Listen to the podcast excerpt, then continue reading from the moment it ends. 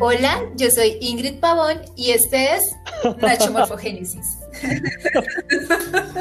Estamos ensayando. Un nuevo saludo. Bueno, sí. Muy bien. Hola a Diego y hola César. Buenas tardes. Muchas gracias, Ingrid. Hola, Diego. Qué rico escucharlos nuevamente. Hola, chicos. ¿Qué más? ¿Cómo les ha ido en estos días? Muy bien, felices, felices. Han pasado cosas interesantes Bueno, esta semana. ok. Bueno, pues eh, hola a todos. Muchas gracias por estar, estar en otro capítulo de Nacho Morfogénesis. Eh, y ya, no sé qué más decir. no sé. Yo quiero agradecerles a todas las personas que nos han comentado en las redes, que han entrado al contenido de las diferentes plataformas y nos han dejado sus comentarios. Muchísimas gracias. Muchas gracias a, a Edwin Vaca, especialmente que ha estado muy activo. Y no, pues eh, ya pronto viene material nuevo, tenemos un material interesante que estoy seguro que los va a llenar de recuerdos.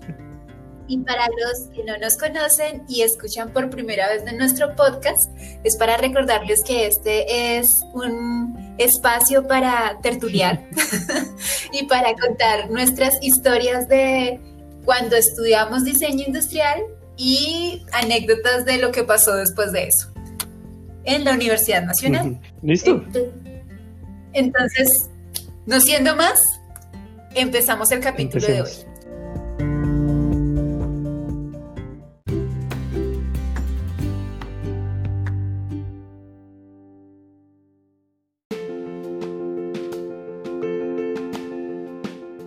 Volvemos. Bueno, entonces, eh, a ver, entonces hoy voy a contar una historia que creo que no es tan, o pues bueno, siento que alguna gente puede sentirse identificada. Eh, no, pues, eh, a ver, aclaración importante, yo no trabajo como en el mundo común del diseñador industrial, por llamarlo así. Eh, yo soy director de arte, de animación y de videojuegos como hace como un tiempo. Y pues una cosa que pasa es como que, además de que en general la gente no sabe mucho qué es diseño industrial, creo que hay ciertos ámbitos donde la gente lo sabe menos, ¿no? Eh, entonces, no sé, por ejemplo, pues una vez eh, yo estaba con mis amigos, eh, pues que todos saben que yo soy director de arte, por supuesto. Entonces estaban riéndose de algo. y creo que habían contratado a alguien nuevo, no sé, bueno, no importa. En todo caso, pues estaban diciendo, no, sí, Diego que es diseñador gráfico y yo, no, no, no, yo soy diseñador industrial. Eh, que pues creo que no es tanto como, o sea, pues no es como que se prevengan, sino que hacen como, ah, ok, ah, como, ah, como la cara de, ajá, Sí, como, claro. claro, claro, todos sabemos que es diseñador industrial, si existe desde las cavernas, por supuesto. Bueno. Entonces, pues alguien preguntó, como, pues, cuál era la diferencia entre diseño gráfico e industrial.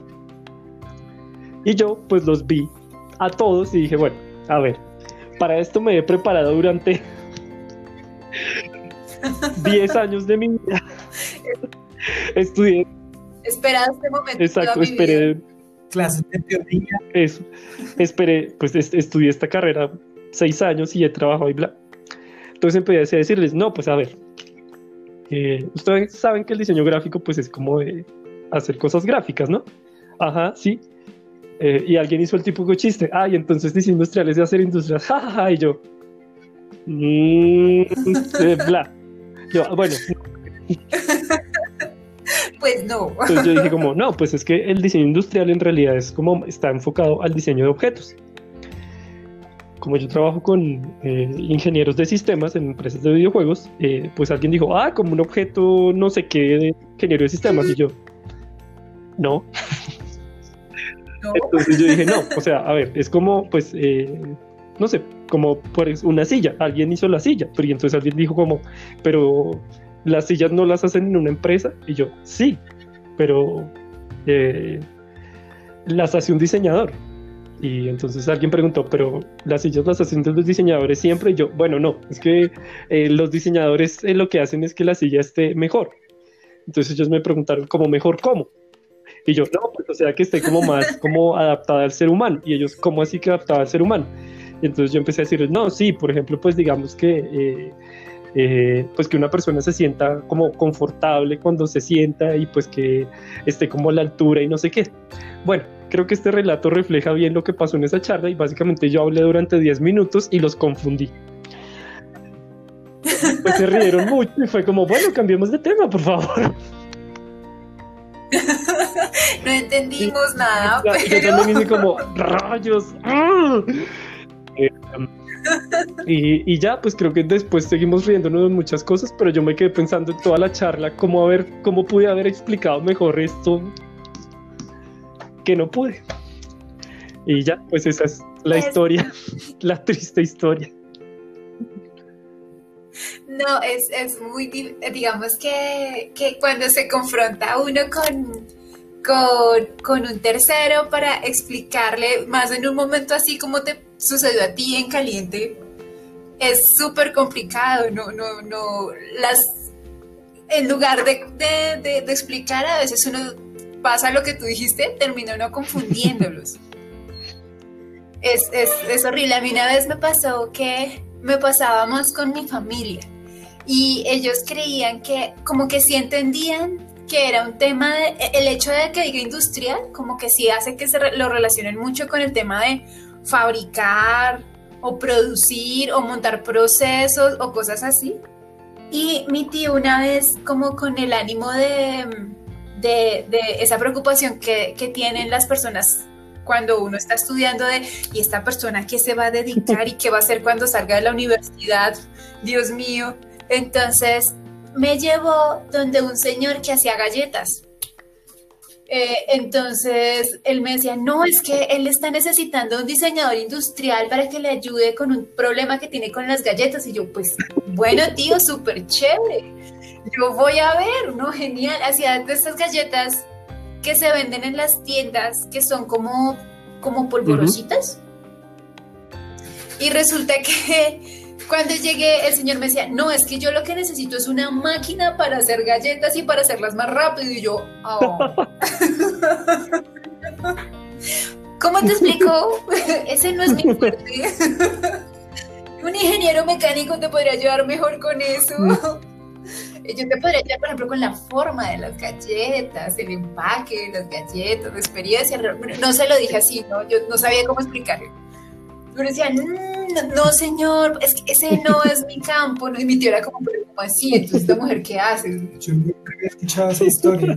¿No?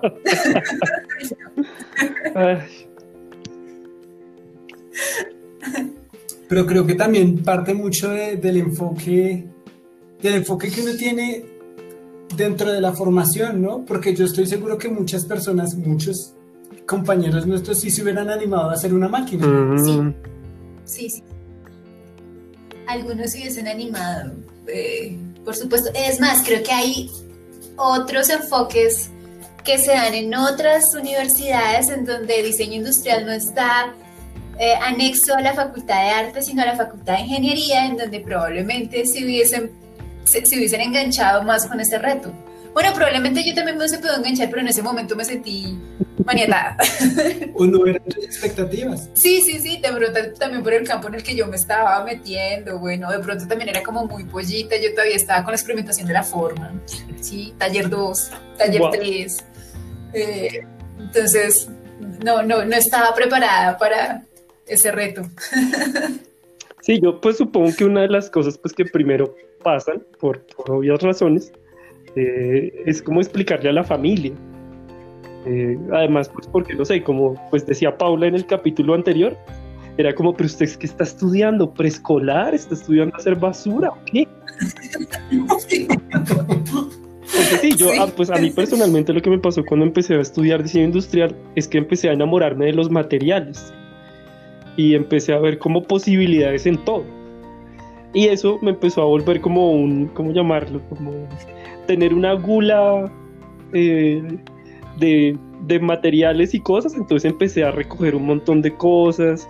eh, no botaba como, los, los, como las cosas que me sobraban de los proyectos. Eh, bueno, también, sí, pues creo que en todas partes veía como una posibilidad. no dejaba que botaran cosas de la casa, por ejemplo. Recuerdo No, recuerdo jamás. mucho que mi mamá eh, pues nosotros teníamos como unas sillas que habían llegado a nuestra casa por una oficina que había quebrado y bueno, no. Mi mamá las quería botar, pues en realidad sí estaban como mal. Botó todas, pues yo me aferré a una. Así, no, no la botes, no sé qué. Y pues eh, mi cuarto no era un cuarto enorme de 10 metros por 10 metros, ¿no? Eh, y pues no sabía dónde poner la silla, además. Eh, entonces lo que hice fue que puse como un, bueno, creo que ya había un perno o algo así, una cosa en la pared y la colgué ahí. Y, y mi mamá me miraba así como, si hay un temblor, eso se le va a caer en la cabeza. La, la mirada objetiva, esa mirada crítica con los pies en la tierra, eh, ¿no seguiste ese No, consejo? pues lo bueno es que nunca hubo temblor, pero bueno. Pero pues más allá de eso, claro, era como que mi mamá me supongo que se preguntaba todo el tiempo como, pero, pero ¿de qué se trata esto? O sea, es como, ¿usted va a lijar cartón toda la vida? ¿O eh, es catador de icopor? ¿O qué es eso? Está haciendo como unas... Sí, además como, no sé, yo recuerdo mucho taller 2 que pues en nuestro tiempo era como exploración formal, que yo hacía unas cosas así todas extrañas, eran como como, pues sí, como bastante jeroglíficas, crípticas, por llamarlo así. Claro, pues era muy raro, o sea, como, como llegar a percibir, eh, no sé, también creo que tiene que ver mucho con que no solo el nombre es muy raro, como diseño industrial, no sé, eh, sino que también es una cosa como muy, no sé si llamarlo nuevo o específico, pero claro, entonces como, o sea, creo que además el nombre los confunde. O sea, porque es como, ah, diseño industrial, pero entonces se ponen a hacer cositas con cartón. No, no, no, no, no. Así, ¿y qué hace tu hijo? Mi hijo hace basura y mucha. A mi hijo dejarle un cuarto en la casa porque no sé qué hace allá. Ay, sí. Sí, A mí me parece interesante porque hay unas eh, como inclinaciones de los familiares por buscar, por querer interpretar eso y buscar afinidades con respecto a muchas de las cosas que vemos en la carrera. Entonces, eh, en mi casa, por ejemplo, eh, ciertos arreglos y ciertas eh, reparaciones ya tenían un camino que conducían hacia mí. Entonces, eh, mi papá era muy, muy dado a eso, pero, pero no era solamente eso. Eh, a, mi- a mi mamá le gusta mucho el, el- el trabajo con, con las manualidades, con las artesanías. Eh, entonces sentíamos ahí también un vínculo y es raro pasar de esas conversaciones de hay que arreglar esto a mire este color, mire y, y saber, saber entender las dos Mm. cosas. Me parece interesante. Me parece interesante eso que pasó y no sé si a ustedes les Sí, ha a mí lo que me pasó es que, claro, o sea, pues porque a uno lo ven con herramientas y claramente, pues es como. Pues uno se vuelve, pues por lo menos a mí me pasó, yo me volví el de las herramientas. O sea, yo iba donde mis tías a veces y era el que ponía los puntillas, eh, el que reparaba como ciertas eh, cosas que se caían, cosas así. Y también era el que le daban las cosas que se rompían. Entonces a veces Ah, era claro. como. A él le Sí, como, no, es que se me rompió esta porcelana. No, yo la quiero, la quiero. Y además, creo que una cosa chistosa que pasó también eh, después es que yo, pues, me fui de viaje mochilero un- como cuatro meses eh, después de la carrera. Y cuando volví a mi casa, me di cuenta de todas las cosas que había guardado. Eran muchísimas, eran una cosa así como, no sé, como pues, que es cuando uno se ponía a reflexionar de, de todo lo que ha guardado, porque tenía un, a ver, ¿cómo lo describo? A ver, imagínense como un, no sé, a ver, como un bloque de icopor de un metro por 60 por 70 Wow. que no, que no era un bloque virgen, por llamarlo así, o sea, lo habían tallado y le habían puesto como unas, eh, ¿cómo se llama eso? Eh, como unas de estas vendas de yeso. Entonces tenía un, Sí. esas vendas de yeso tenían un grosor por ahí de 2 centímetros. ¿no? Y tenía dos. Claro, porque mi, mi, mi esperanza algún día era usar ese icopor para hacer un modelo o algo de no sé qué y bla, bla, bla. ¿Y cómo será que no logré deshacerme de dos? Todavía tengo uno aquí. Eh, esa gula que con el tiempo se vuelve en indigestión permanente. Sí, sí, sí. A mí me pasa Exactamente. Sí. Sí, se, vuelven esas, esos objetos que eh, trascienden el tiempo y trascienden el espacio, viajan, siempre están ahí y no están. Como esto todavía sirve, lo pongo aquí, pero no, lo tengo que quitar de aquí, mejor pongámoslo aquí en este otro lado. Eh, y se van apoderando del espacio poco a poco. Claro, yo me imaginaba como pues mi mamá y mi, pues sí, como la gente mirándome haciendo eso y pensando, pero este man, ¿qué es lo que estudia? O sea, ¿por qué hace eso? Sí, cuando ustedes hablaban del tema de reparar cosas en la casa, sea, que la familia empezó a decir, eh, este puede servir para esto. O sea, mi hijo, usted que estudia industrial, vaya, eh, era muy simpático porque normalmente eso también tiene que ver con los roles de género, ¿no? Entonces es el, el, hombre el que tiene que reparar ciertas cosas, el que repara. Entonces el que repara, eh, no sé, la roseta que no sirve, el que repara el techo que está maltratado, el que resana paredes, el que... La el mueble, la puerta que se descolgó.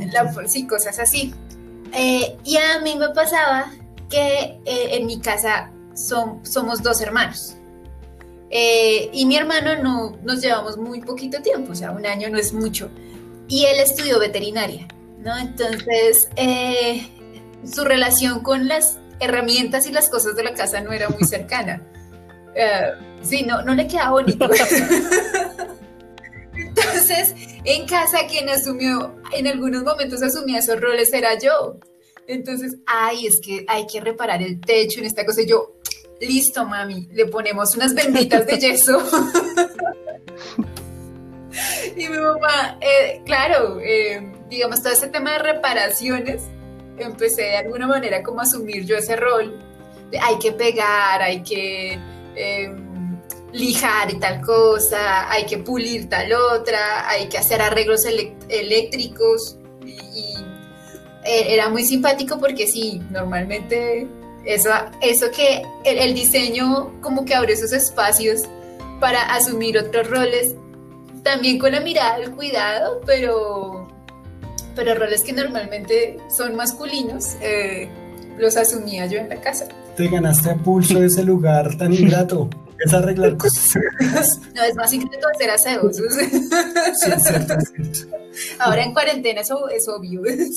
Sí. que ese es otro tema. Eh, las ceras, el, pues digo, o sea, como, como, como lo que decía mi mamá, que lo que yo hacía era basura, porque claramente pues orden, o sea, tenía que ordenar y entre más ordenaba, más desordenado.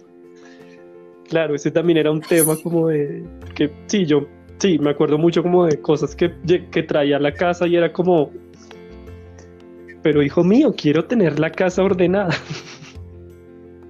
pero mamá, yo cierro la puerta y no se ve nada pero, pero, entonces era como una que claro, ahora en el ahora yo lo veo y digo como, ay Dios mío, pobrecita mi madre, yo con toda esa basura que entraba a la casa sin sentido.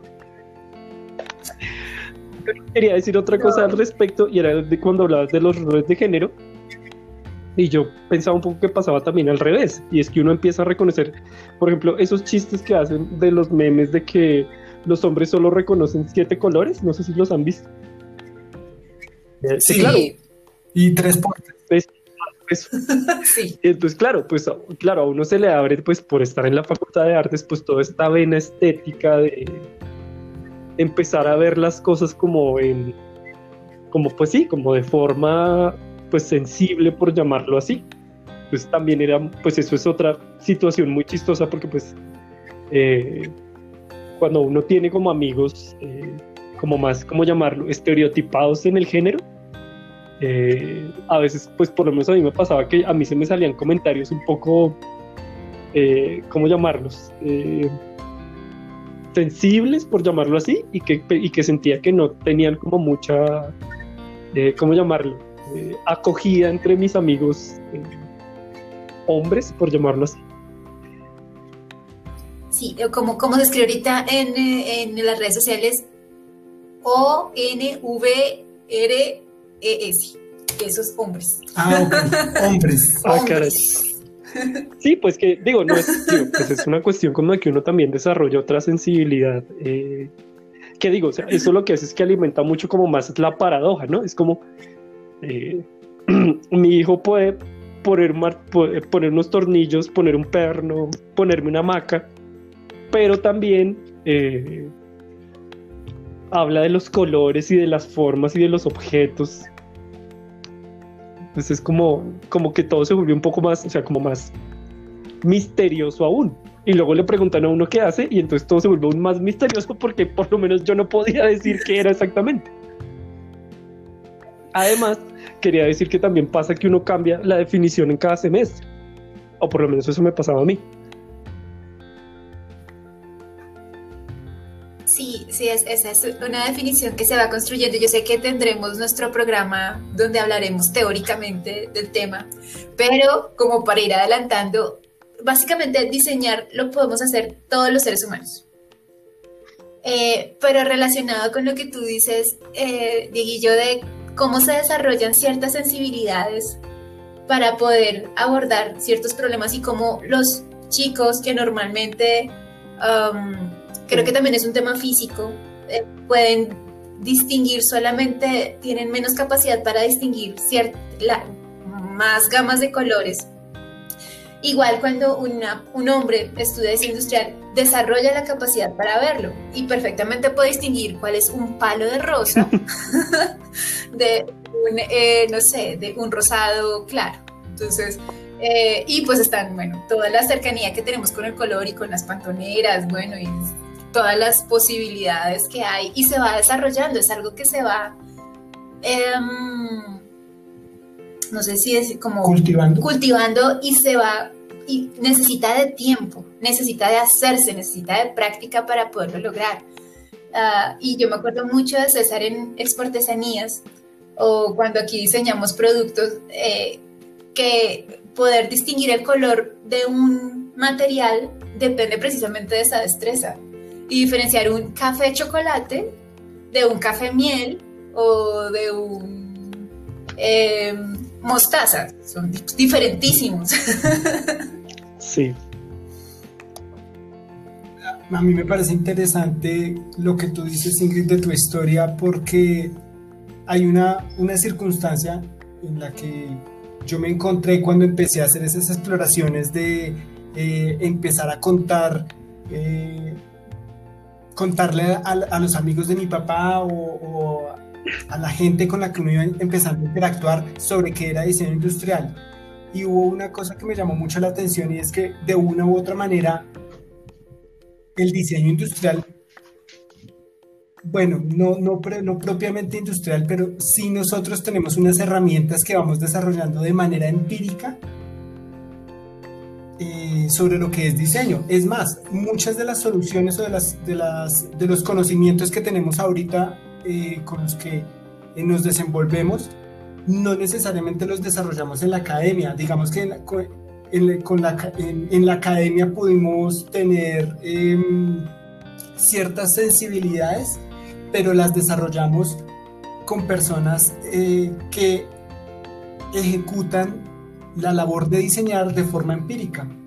Y es como, por ejemplo, em, eh, personas que, que, han ayudado a mi formación profesional que, que, no estudiaron propiamente una carrera profesional, pero tienen una, unas herramientas, un ojo entrenado, una destreza para transformar materiales y, y es ese diálogo tal vez lo que hace la que la experiencia valga la pena. Es decir, yo no salí con una verdad absoluta y puedo encontrarme en el entorno en el que me desenvuelvo con esa sensibilidad que han desarrollado personas con la experiencia. Y pues eh, durante el, el, ejercicio, lo que desarrollo yo en este momento, conté alguna vez con, con, la colaboración infinita de una persona que nos dijo, venga, yo, yo le ayudo, yo le enseño. y él nos iba a colaborar eh, y uno lo veía a él con las manos recias, eh, de pronto con, con las palabras eh, que no necesariamente eran las mismas, las mismas expresiones de los profesores a las, a las que uno estaba acostumbrado. Pero sin embargo, los resultados que él lograba eran increíbles y también la capacidad de enseñar, una persona con muchísima vocación, pero es ese contraste de lo que uno, con lo que uno sale de la universidad y con lo que se encuentra en el, en el, en el entorno, en el entorno. Y yo valido muchísimo esas, esas actividades que desarrolla la gente de manera empírica como diseño. Sí, los, es polémico, pero... Los no diseñadores, el diseño por no diseñadores.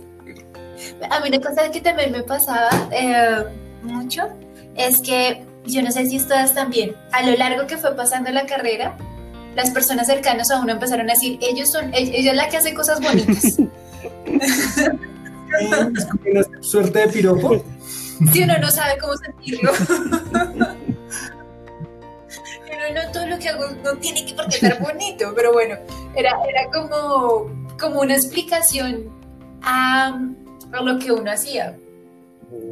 Eh, como, sí, sí, sí, no, tú ayúdale a tu... Entonces empezaban cosas como lo siguiente, eh, necesito escoger las pinturas con las que voy a pintar mi casa, mi, todo mi espacio. Ah, no, no, preguntaré a mi hija, ella sabe no, no, no, no, es que voy a comprar el vestido de no sé qué, pregúntale a mi hija que ella muy bonito porque tienen, es, la confianza que tienen en uno, eso es chévere. Ahora, que uno dé el concepto más adecuado, bueno, pero eh, sobre todo cuando uno está aprendiendo, pero, pero bien, chévere por ese lado, como intentando dar razones por lo que uno sabe hacer. Sí, además, eh, eso que tú decías de que las cosas bonitas, eh, que hablabas específicamente de las pinturas, yo pensaba que uno también desarrolla como la sensibilidad de la ferretería, que es una cosa muy rara porque pues cuando tú entras a una ferretería, eh, que pues no sé cómo sea en otros países, eh, pero por lo menos en Colombia o por lo menos en Bogotá, eh, las ferreterías son unas son unos establecimientos que tienen un montón de tuercas, tornillos, eh, pernos y cosas así, lijas y todo, eh, pues que están atendidos pues por, eh, en general, no, mentiras, no siempre, pero en su mayoría son hombres, y que pues eso creo que ya se ha visto bastante, que tienen una actitud bastante, ¿cómo llamarlo? Mecánica, por llamarlo así, de las cosas. Entonces, a mí lo que me pasaba un poco era como que, que cuando yo iba a la ferretería, claro, uno empieza a decir, ay, tan bonita esta tuerca y tan bonito esto y tan bonito esto, y es como, pero este man, ¿qué es lo que hace? Como, está diciendo una tuerca que es bonita, es una tuerca. Las, tuercas tienen aspectos mecánicos, no funcionales, no, no de belleza. Pero claro, pues eh, desde mi punto de vista era como, no, este tornillo está precioso, no sé qué. yo me acuerdo cuando iba al centro, a esas tornillerías gigantes, para mí eso era un sueño. Porque habían, yo me acuerdo mucho que una de las cosas que más me gustaban eh, eran unas de estas tuercas que tenían como 20 centímetros de diámetro. Sí. Claro, eso, es lindo. Y a mí una, no sé, como una exacerbación estética de lo mecánico, no sé. Nunca me la compré encima, pero pero sí, son como esas cosas que también, sí, como que uno se vuelve como muy, sí, como esas cosas de lo paradójico. O sea, además, pues yo personalmente tenía como un poco de conflictos con las ferreterías. Porque claro, cuando un ferretero le pregunta a uno, ¿y para qué es que lo quiere? Y pues si uno le pone a explicarle, pues ahí el man se pone como confuso más. como que voy a hacer esto y entonces te va haciendo una silla, pero es que la silla tiene como, como una gama de verdes limón y entonces lo que estoy buscando es como una cosa que no sé qué es como... Mm. Además que ellos, ellos esperaban que uno llegara con la respuesta definida. en pulgadas. en pulgadas, en materiales claramente definidos. Y a veces uno necesitaba una asesoría eh, en esos lugares no, se reciben propiamente o, ya tiene que ser también con el tiempo, ¿no? Porque en el Restrepo nos pasa igual. Em, en el gremio en el que nos desenvolvemos, eh, los proveedores tienen almacenes que pueden llegar a ser muy parecidos en algunos aspectos a las ferreterías. Y de las primeras visitas uno llega enamorado de las cosas así a ojo y el vendedor está esperando respuestas en pulgadas, en milímetros, en acabados y uno, pero es que mire, mm, entonces ya entra uno como a chocar. Sí. Le está uno dando tiempo. Entonces sí pasa eso. No sé si, si es esa misma sensación a la que se refiere Diego con las claro, porque además, no sé, como que yo cuando, yo cuando yo iba a las ferreterías, pues que aún lo hago por mí, la naturaleza de mi trabajo, eh, pues lo que yo quiero ver es como un espectro de posibilidades. Pero claramente pues ese no es el no es como la, el servicio que un ferretero tiene o espera darle a un cliente, ¿no? No, no, no, no, usted viene Sí, exacto. Pues como, y además, pues sí, uno, yo empiezo a preguntar, ¿y esto de qué está hecho? Me lo deja ver, me saca esto, me saca esto, entonces me sacan como 47 cosas que además eh, eh, son cosas que tienen un juicio estético, o sea, como un juicio muy, como llamarlo como muy específico, pues por lo que yo hago. Eh, que claramente pues puedo pedir como diferentes tipos de tornillos y pues la persona puede decir como, pero este man, ¿para qué quiere este tornillo? si los dos no sirven para lo mismo. Sí, claro, pues para mí el juicio estético es pues diferente, eh, pues porque yo lo que quiero es como meterlo en un video, por ejemplo, ¿sí? Como claro. que se vea bonito en una maqueta o que se vea, digo, bonito entre comillas, ¿no? Que se vea como eh, parte como del diseño de lo que estoy pensando. Pues claro, a mí pues tengo otros juicios, pero claro, eso lo que hace es que la gente se confunda más como que, porque, porque claro, además uno tampoco es así como tan, no sé cómo llamarlo, eh, poco común para decir como este man debe ser un artista.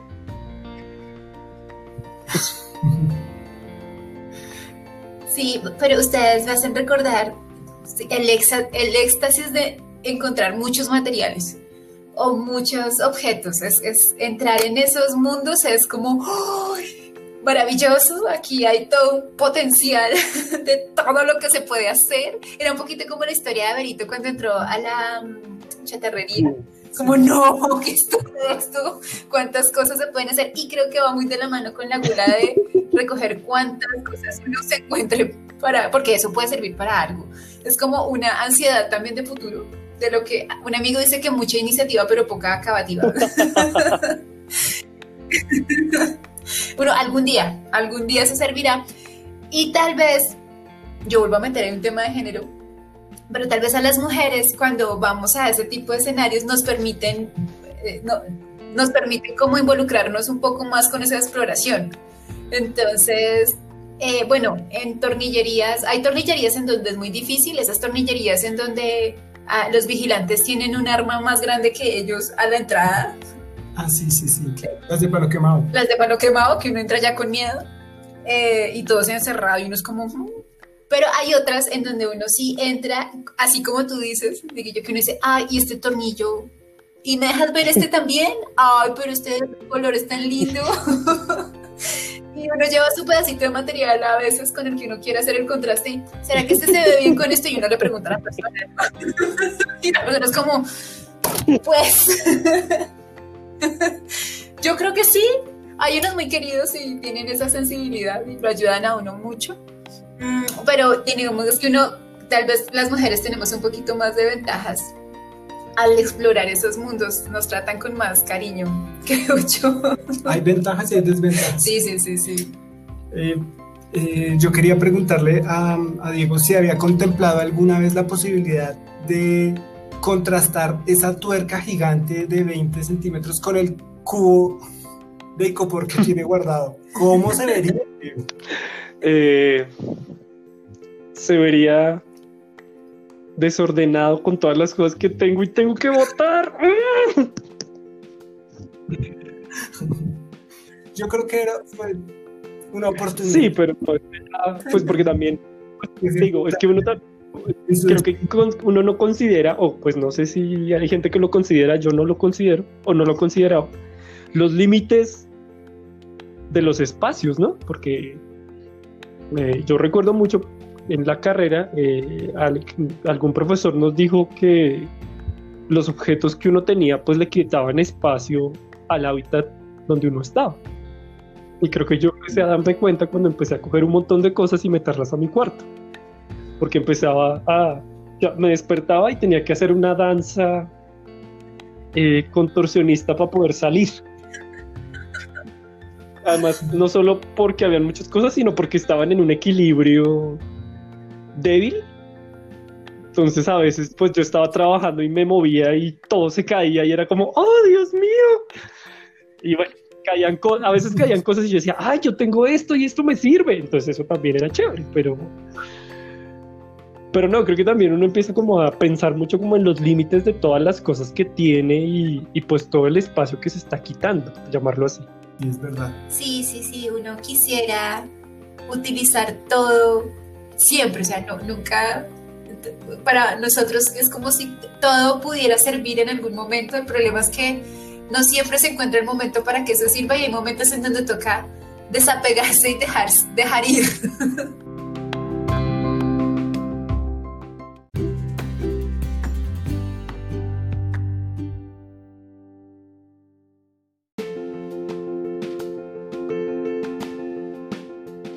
Volvimos y aquí, eh, fuera de micrófono, estamos hablando que eh, probablemente nuestra familia o las personas que son cercanas a nosotros, nuestros amigos, todavía no sepan, si le preguntan qué hace tu, tu amigo o qué hace tu hijo, puede que no lo sepan definir muy bien, pero somos funcionales. Ellos saben que nos adaptamos a la sociedad.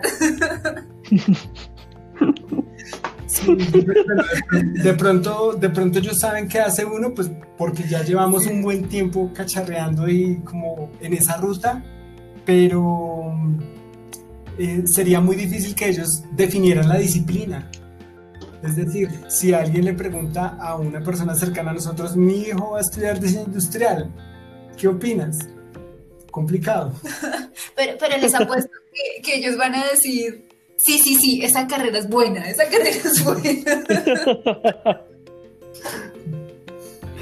Sí, a mí creo que una de las cosas es como, pues sí, como eso de, eh, no sé, como de los resultados, por llamarlo así, que también siento que es otra cosa como que habla de, pues de cómo uno entiende las cosas, ¿no? Como de, sí, yo por lo menos pues no trabajo propiamente en el oficio claro de un diseñador industrial eh, entonces también pues preguntarle como a mi familia como qué hago, eh, pues es un poco raro pues porque yo tampoco tengo productos eh, propios de diseño industrial, ¿no? Pero por otro lado, por lo menos en mi caso, sí los resultados son una cosa como que son bastante, como llamarlos, como pues son importantes porque es como que hace, por ejemplo, pues en mi caso yo trabajo pues en director de dirección de arte de animación. Entonces, pues si me preguntan qué hago, pues yo les muestro una animación que hago. O pues que ayude a hacer, ¿no? Porque yo no las hago solo jamás. Eh, pero eso es como, esto es lo que hace mi hijo, por ejemplo. Que yo tengo, pues sí, yo trabajé en una serie eh, eh, que es para niños, que se llama Camusi Camusi. y cuando le preguntan a mi mamá qué hago, pues ella muestra esta serie, ¿no? Y, es chistoso porque pues todo el mundo dice, ay, tan bonito. ¿Qué es eso? Es como, ay, tan bonito. Pues es como, pues, pero pues en realidad así como, ¿qué es lo que hago yo? Pues. Y pues claro, cuando me preguntan, pues también, no sé, yo digo como, pues yo me encargo de que la parte visual sea coherente y aporte. Y bueno, es que ahí también lo que pasa es que yo me monto en un, eh, ¿cómo llamarlo? Teorismo, o pues llamarlo así, una cosa teórica, artística de lo denso y ahí pues claro, ahí todos se van y dicen como, ay, mejor no hable más. Entonces eso es chistoso. Sí, sí, eso, y eso es común que pase. Nosotros hace poco eh, nos presentamos a una convocatoria y, pues nos fue bien y pasamos. Pero, y pues los, las personas también cercanas son emocionadas como, uy, chévere, pasaron, no sé qué. ¿Y qué es lo que van a hacer? Y uno es como... Hay que tomar. Exacto. ¿Cómo te explico? Y ellos son como, ay, bueno, sí, sí, mm, interesante. es que mami tiene que ver con el desarrollo de nuevos productos y de empresas para que trabajen juntas y hacer elementos de protección personal. Y es como, mm, claro. ¿Qué va a decir? Ay, sí. Sí, pero por ejemplo yo casualmente pues eh, tengo un familiar que empezó a estudiar diseño industrial en la Nacional eh, y mi tía me preguntó, porque creo que pues claro, su nieto en ese caso pues no le había podido explicar qué estudiaba o ella no le había preguntado o algo así. Pues pues yo también intenté explicarle. Eh, pero también pues creo que la técnica que usé, que creo que me funcionó un poquito, aunque en realidad no sé, puede ser que ella haya hecho como, ajá, ajá, ajá. Van a servir chocolate y ya, fin. Pero pues yo le expliqué como un poco como con juguetes. Como, eh, imagínate que vamos a diseñar un juguete para un bebé. Entonces se necesita esto, esto y esto y esto y esto. Y el diseñador industrial piensa en esto y esto y en esto y en esto. Y ella hizo como... "Mm". Pero sí, yo siempre, yo pues sí, no sé, es que, no sé, también, no sé si le pasa a la gente, pero eh, yo tengo cierto amor por la palabra. Entonces siempre es como, es como si me dijera como, oye, ¿puedes darme una conferencia sobre el concepto de diseño industrial? Pero en realidad, pues no, claramente no, pero yo quiero hablar más y más y aclarar más porque además siempre pienso que no lo dije claramente. No sé, pues ahí eh, que me meto como en un laberinto de conceptos que al final digo como, también quiero chocolate. No más. Pero si yo algo le veo de mágico al diseño es que el diseño puede que sea difícil de explicar con palabras y de hecho hay teóricos que han hecho un, un trabajo bien interesante y que incluso uno se puede poner a, dialogar con ellos y a ponerlos a dialogar entre ellos mismos. Um, pero para, digamos que para, para la persona del común, para el, trase- para el transeúnte, el diseño se explica mejor con los hechos y con las metáforas. Y eso le da como cierta retórica a la vida, ¿no? Como eh, cierta magia. Es un- Tiene algo de místico. Sí, sí, sí, tiene algo de, de especial eso, porque tu mamá explica qué haces tú y explica de alguna manera qué es el diseño a través de lo que tú haces, Hmm. no de las definiciones. Sí, Eh, sí, algo así. O tal vez creen que soy ingeniero industrial y ya, fin. Optan, optan después de la, de la charla de motivación por el, el- el- el creer eso. En, en mi casa es bastante difícil porque mi tía es ingeniera industrial, entonces ella sabe que yo no soy lo que estudió ella. sí, ¿no? Ay. Sí, no, además, eh, también, no sé, por lo menos en conciertos familiares, pues es como un poco como que ni siquiera es, el, el- es la ingeniería industrial, sino es lo que ellos creen que es ingeniería. Entonces, matemáticas, eh, no sé, máquinas, póngame este cuadro, cosas así. Pues yo creo que también hace parte de la particularidad del diseño en Bogotá, porque en Mm. muchas otras partes del mundo, de Colombia y del mundo, eh, diseño industrial es parte de la Facultad de Ingeniería. En la Mm. UIS, en la misma Nacional de Palmira. Palmira, en Salud. la, en la UNAM, tengo entendido que eh, no hace parte de la Facultad de Artes, Mm, pero, pero sí eso nos da a nosotros una visión bastante eh, orientada hacia lo estético, ¿no? Y como contraparte en otros, en otros espacios se ve más hacia la concepción de lo, de lo matemático, de los cálculos, y nosotros estamos más alejados de esa visión. Sí, sí, sí. Y, y- y, eh, digamos que eso presenta confusiones porque para algunos entonces el diseño, y esa era una discusión que teníamos incluso desde la universidad, no es redondear curvas, ¿no? No, no es poner todo redondito y gordito.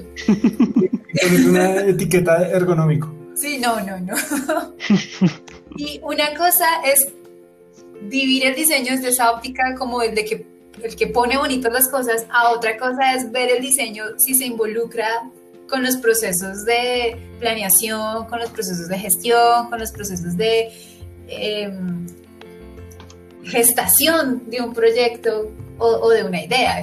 son espacios diferentes. El diseño, por supuesto, puede redondear curvitas, pero digamos que eso sería la forma más poco aprovechable del diseño o del diseñador.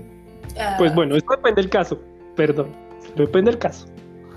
Bueno, sí, hay diseñadores, diseñadores, diseñadores. Digo, que yo trabajo en diseño de personajes y a veces, bla. Pero vuelve a tu, a tu comentario. sí, sí, sí, como todo, como todo. Hay buenos médicos, malos médicos, buenos ingenieros, malos. Hay buenos diseñadores, malos diseñadores.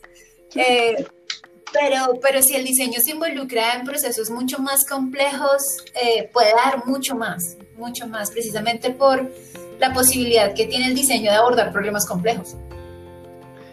Claro, y eso que dices hace aún más difícil definir qué es diseño industrial por, pues digamos como en nuestro caso, como que también depende un poco como la orientación no solo vocacional, sino también como de la profundización que uno haya tenido.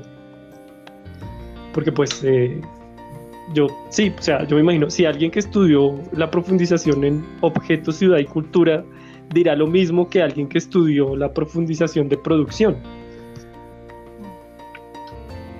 O sea, tal vez... Es, verdad. Y por ejemplo, yo, yo quisiera preguntarle a Diego, en ese diseño de personajes, eh, cuando se establecen ya esos, esos esas características que definen al, personaje.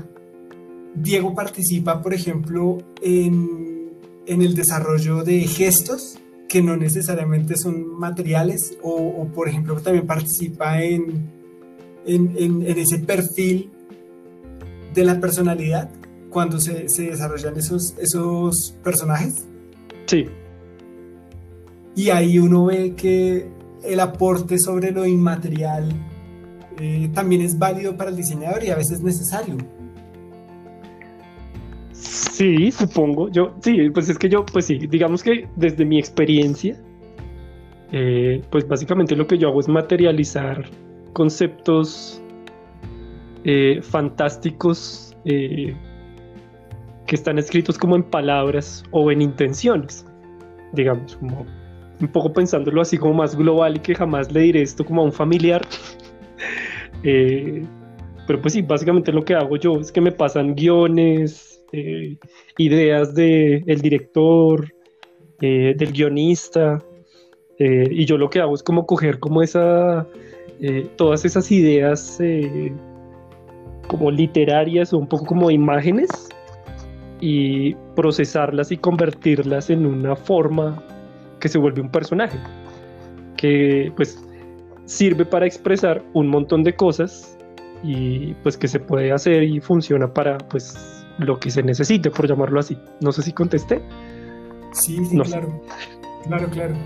Y es, muy interesante porque es esa misma eh, complejidad es, es, está presente en el desarrollo de muchísimos otros eh, campos de, producción de, nuestro entorno, inclusive ese señor que contaba de, que Ingrid contaba la historia del, señor que hacía galletas, muy posiblemente su producto está abordado de unas complejidades que él en ese momento quería ver una máquina. Sí.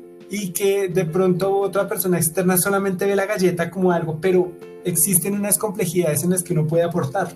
Claro. Ah, sí. esas complejidades que, que hacen que el producto pueda tener eh, otras dimensiones o, proyectarse en otros espacios o desempeñarse mejor en los espacios en los que ya está. Sí, claro, es, me acordaba de la anécdota de eh, los eh, astronautas que fueron a, que estaban en una misión espacial y tenían, necesitaban usar un esfero y por supuesto los esferos no funcionan en el espacio, ¿no? por obvias razones. Entonces, una posible... No, a ver, no obvias razones. Explica. porque no existe la gravedad. Es, como escribir sobre una pared. Eh, ah, exacto, gracias. El esfero va perdiendo la, su...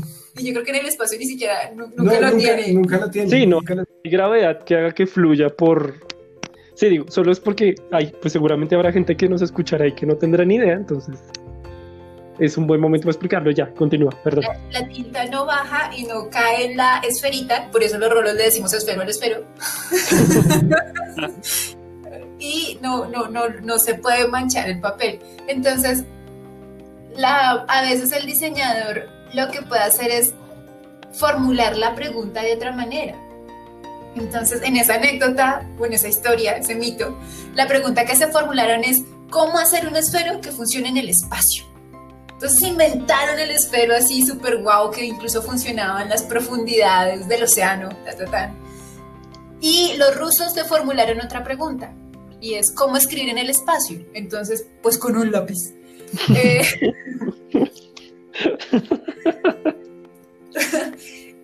de pronto hay, digamos que por las complejidades a las que nos... Eh, a las, a las que, que, tienen los proyectos y de pronto la capacidad que tenemos que desarrollar en la disciplina de hablar con múltiples actores para poder resolver un problema, eh, podemos aportar en, la, en formular preguntas de otra manera, porque a veces el problema no está ni siquiera en el proyecto mismo, sino en la, en la pregunta que se hace. Y esa también es una circunstancia interesante porque nosotros no necesariamente nos encargamos de las soluciones, sino de formular de categorizar esas, esos componentes en, preguntas y hacerlas de la, de la, manera más adecuada y se, se resuelven entre un grupo grande de personas. Exactamente. Un filósofo estaría orgulloso de nosotros. o todo lo contrario. O todo lo contrario. Sí, o todo lo, contrario. Problematizaría. Sí. Ay, bueno. Bueno, si quieren cerramos, vamos cerrando, que ya llevamos como una hora hablando. Sí, sí, sí. Perfecto. Eh, sí, ¿no? Pues yo, para terminar, creo que decir que esta es una discusión, pues que pues solo pretende como charlar alrededor de la idea. Eh, seguramente esta charla no, no, no abarcará solo este programa, sino muchos más, quién sabe. Eh, y pues también sería chévere pues que la charla la enriquecieran como otras perspectivas que no fueran las de nosotros tres, que pues para eso sería chévere aprovechar las redes. Pero bueno, ya veremos. Sí, así es. Esperamos que eh, vengan más programas, los que sean necesarios para solucionar este interrogante, cómo explicarlo a los demás que es diseño industrial. ¿O será que nos estamos formulando mal la pregunta? es una muy buena reflexión. Genial. Bueno, listo. Entonces eh, pasamos como al final. Listo. Listo.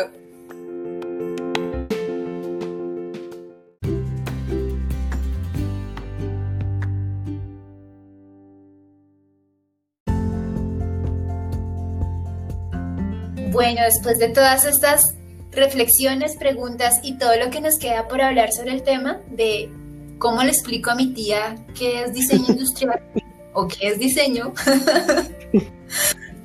vamos cerrando y vamos concluyendo. Recuerden nuestras redes sociales, Nacho Morfogénesis en Facebook, Nacho Morfogénesis en Instagram y nuestro correo nachomorfogenesis.gmail.com. Esperamos sus comentarios, eh, estamos ávidos de escucharlos.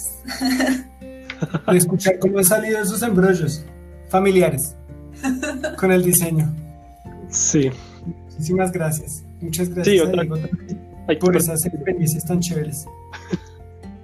No, pues bueno, eh, no, pues otra cosa también que decir, eh, pues no, primero que todo, pues también, sí, gracias a ustedes y, a los que nos escuchan por llegar hasta aquí.